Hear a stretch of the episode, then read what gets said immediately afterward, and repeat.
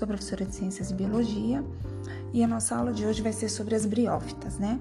As briófitas, então, são um grupo de plantas mais simples, né? São os grupos mais primitivos e que apresentam características de transição entre o ambiente aquático e terrestre.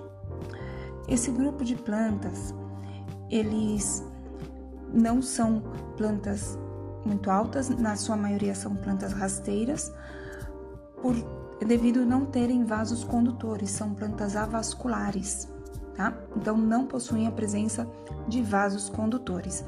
A sua nutrição, sua, toda a sua absorção é feita de célula a célula, ou seja, por processo de difusão, tá? Eles pertencem a um grupo onde tem a predominância uh, da fase gametofítica no seu ciclo de vida, né? E os esporófitos têm uma duração menor, pois eles estão ali sobre a fase gamet, gamet, é, gamética, né? Do, do indivíduo para produzir a sua cápsula e os esporos. E após a liberação dos esporos que estão dentro dessa cápsula, ele morre, né? O processo de reprodução sexual do gametófito ele é haploide e dependente da presença de umidade e de água, tá? Como consequência, as briófitas geralmente crescem em locais úmidos e sombreados nas florestas temperadas e tropicais e ao longo das margens de cursos de água ou terras úmidas, barrancos, rochas, troncos de árvores no interior das matas. São seres utilizados como bioindicadores de poluição e de depósito de minerais e na prevenção de erosão do solo, como retentores de umidade do ambiente. Em jardinagem, como componentes de terrários para bonsais e orquídeas. Com a morte das plantas, as quais não apodrecem pela excessiva acidez da água, formam-se extensos depósitos que, depois de secos, são utilizados como um combustível e misturado ao solo da jardinagem, a fim de aumentar aí a capacidade de retenção da água do meio. Bom, as briófitas elas podem se classificar, né, em três filos. Os marchantiófita, que são as hepáticas, antocerófita, que são os antóceros, e a briófita, que são os musgos. Né?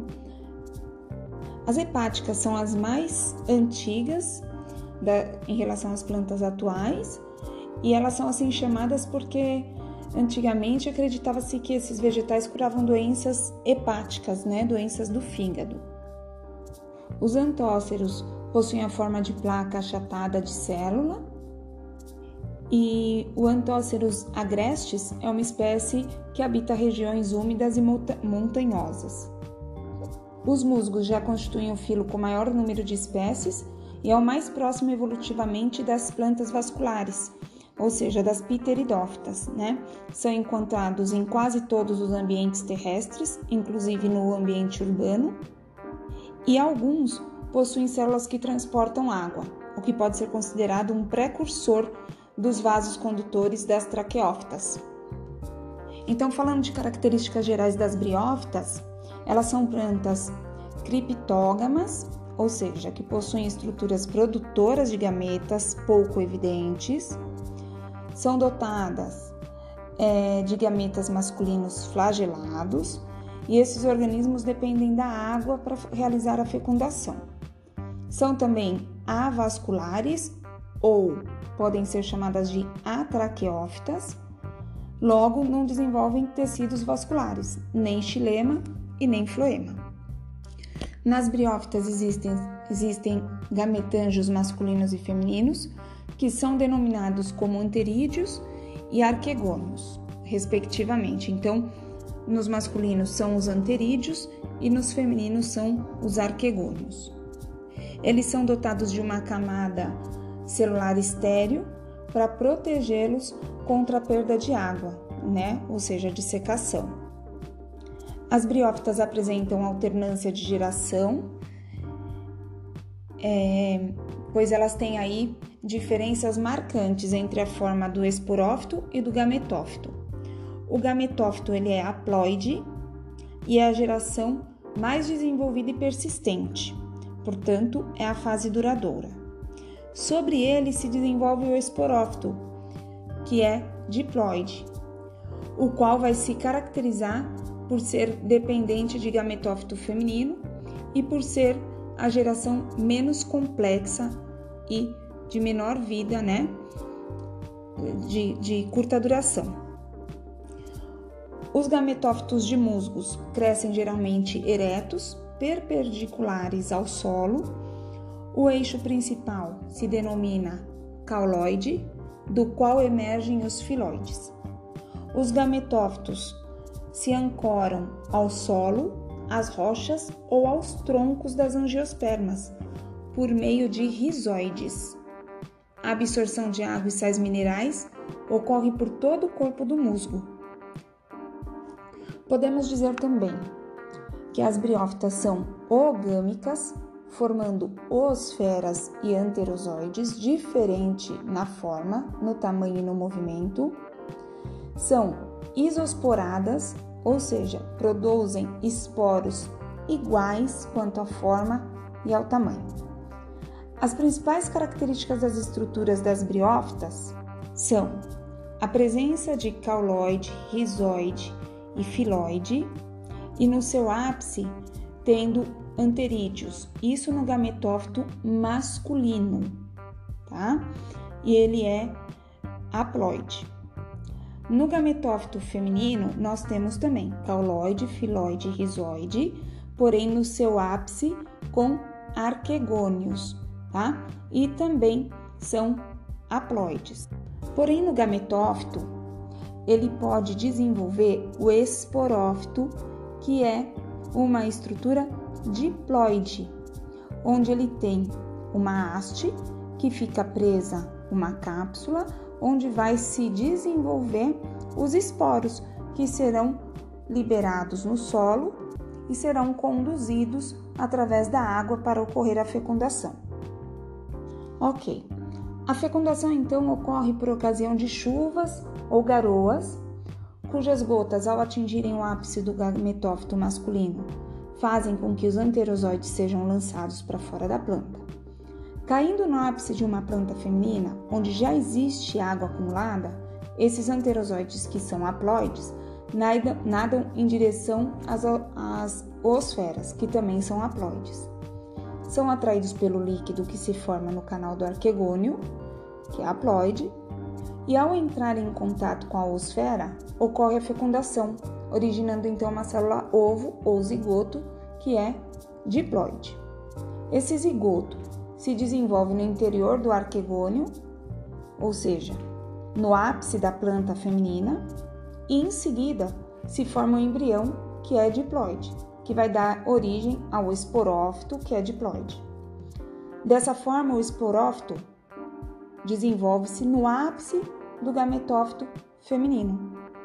O esporófito é formado por uma porção basal, que é denominada pé, por uma haste, ou seta, longa e delicada, e por uma cápsula apical, onde tem os esporângios. Os esporos se formam nessa cápsula por divisões meióticas e, portanto, são haploides. A cápsula do esporófito possui um capuz externo denominado calíptra. Esse, esse capuz ele é haploide, né? Essa calíptra, ela é haploide. Correspondendo então uma parte de tecido haploide do arquegônio que permanece sobre ela. Ao cair, a calíptra expõe o ápice da cápsula, onde existe o opérculo diploide. E este, ao cair, expõe a abertura da cápsula, que apresenta uma estrutura denominada peristômio. Um anel simples ou duplo de segmentos dentiformes, é, situados ao redor da abertura desta. Estes absorvem a umidade do ar quando o tempo está úmido e ficam retraídos. Quando o tempo está seco, eles se arqueiam, separando-se um dos outros e auxiliando na expulsão dos esporos. Quando os esporos haploides, resultantes da meiose, caírem num substrato adequado, germinarão e originarão um sistema de filamentos ramificados, denominados protonema. Esse protonema ele também é haploide.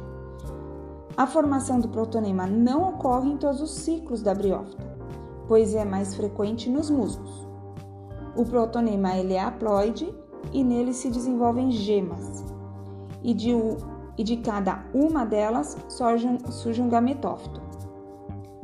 O gametófito cresce, amadurece e reinicia o ciclo.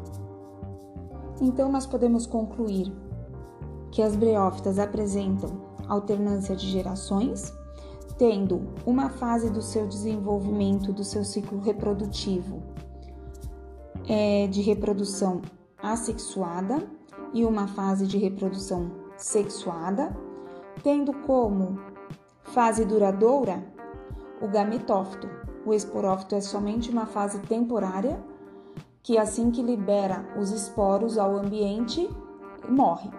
Né? Podemos afirmar também que para a formação do esporófito ocorrem mitoses, né? que são divisões celulares de crescimento. E você forma, o esporófito ele é formado e ele se torna di, é, diploide, né? Ele tem dois N's, ok? Já na formação dos gametófitos, tanto femininos quanto masculinos, ocorre por processo de meiose. Então, eles são haploides, formados apenas por um N. Na reprodução assexuada, nós podemos dizer que nós temos aí a reprodução por fragmentação, que é uma propagação vegetativa, muito comum nas briófitas, onde pequenos fragmentos ou partes do tecido formam um gametófito completo. Né? Isso costuma ocorrer nas hepáticas e nos antóceros, que crescem por expansão das bordas do seu corpo taloso, originando novos indivíduos. Um outro meio de reprodução assexuada, nas hepáticas e nos musgos, é a produção de gemas, as quais consistem em corpos multicelulares que se originam novos gametófitos. Nas hepáticas, elas têm uma estrutura em forma de taça, situada na face superior da planta cujo no interior se originam propágulos verdes, compostos aí por células indiferenciadas. Esses propágulos se desprendem da planta mãe, caem no solo e originam novos indivíduos, independentemente de alternância de gerações. Os propágulos e as gemas podem ser observados em espécies de manchartia.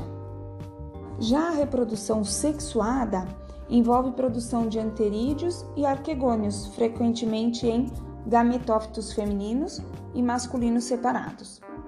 Em certas espécies de briófitas, a geração gametofítica pode ser composta por plantas que produzem gametas masculinos e femininos em um mesmo indivíduo, em plantas hermafroditas.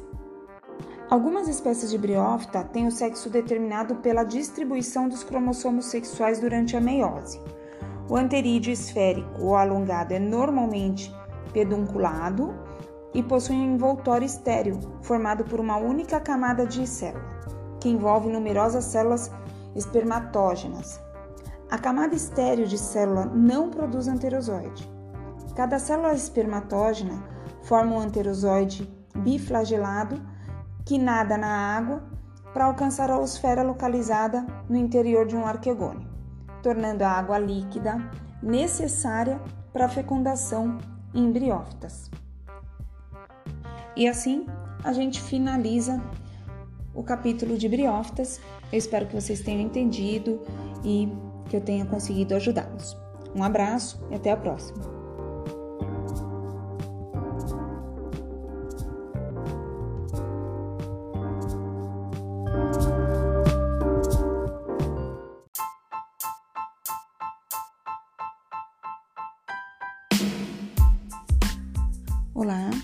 nome é Fernanda, sou professora de Ciências e Biologia e hoje vou falar sobre o grupo de plantas das pteridófitas, tá? Bom, as pteridófitas compreendem as plantas que possuem vasos condutores de seiva, entretanto, não apresentam sementes, tá? São condutores de seiva bruta e elaborada, onde o vaso que, pro, que conduz a seiva bruta é chamado de xilema e o vaso que, pro, que conduz a seiva elaborada é chamado de floema.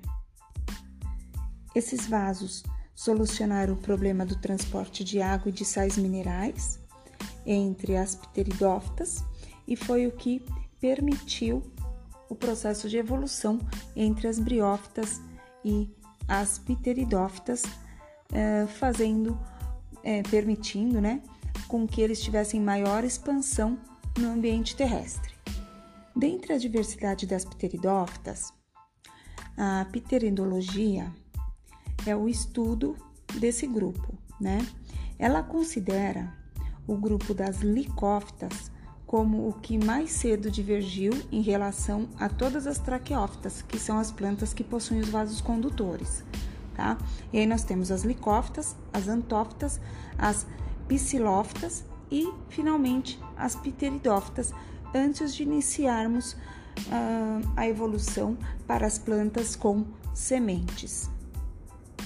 Bom, como características gerais das pteridófitas, podemos dizer que elas são criptógamas, ou seja, que possuem estruturas produtoras de gametas pouco evidentes e não possuem flores, são vasculares, e apresentam tecidos especializados na condução de substâncias nutritivas pelo organismo. Algumas características específicas né, relacionadas às pteridófitas são que elas podem apresentar tamanho reduzido, com alguns centímetros, tá?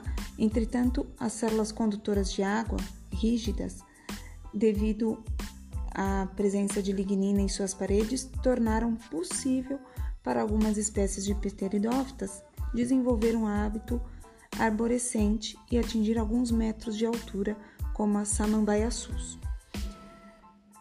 Outra característica é a especialização evolutiva dos esporófitos das plantas vasculares sem sementes e é, promoveu a diferenciação de raízes, caules e folhas, cormófitas tá? Então elas são chamadas de cormófitas.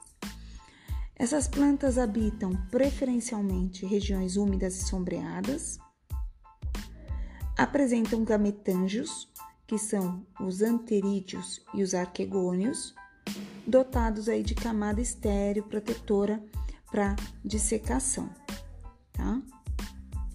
Opa, desculpem, para dissecação não, contra a dissecação, tá? Justamente para evitar a perda excessiva de água. Hum, elas são ogâmicas, ou seja, elas possuem osferas imóveis e anterozoides multiflagelados que nadam ou são conduzidos até a osfera. Elas produzem matéria orgânica, podendo servir de alimento para organismos heterótrofos suprindo a alimentação dos níveis tróficos mais elevados. Elas também são importantes nas sucessões ecológicas, a quais são responsáveis por promover grande biodiversidade. Apresentam alternância de gerações heteromórficas. O esporófito diploide, ou seja, que possui dois, cromo, é, dois cromossomos, né? um par de cromossomos dessas plantas é estruturalmente mais complexo do que o gametófito haploide, ou seja, que possui apenas um cromossomo. O esporófito é a fase duradoura das pteridófitas, tá? Já o gametófito é a fase temporária.